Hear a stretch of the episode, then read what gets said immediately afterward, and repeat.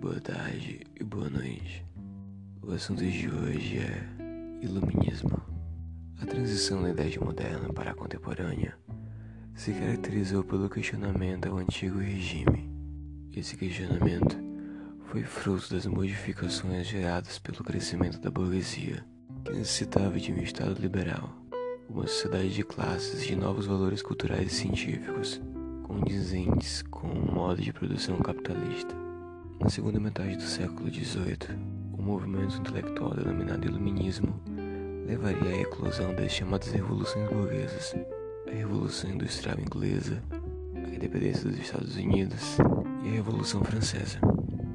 Esse movimento teve suas origens no século XVII, mas se desenvolveu no século XVIII, chamado de Século das Luzes ou Ilustração. Esses termos eram usados para identificar a razão como uma luz que elimina a ignorância e a obscuridade. Para os iluministas, a razão era o único guia da sabedoria capaz de esclarecer qualquer problema, possibilitando ao homem alcançar o conhecimento, a convivência harmoniosa em sociedade, o progresso, a liberdade individual e a felicidade.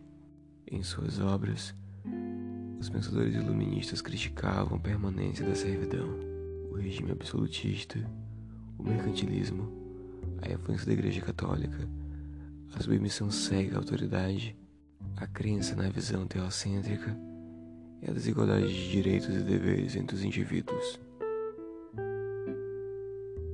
Seus percussores no século XVII foram René Descartes, que defendeu a razão como o único caminho para o conhecimento, e John Locke, que transferiu o racionalismo para a política e para a análise social, tornando-se o fundador do liberalismo político.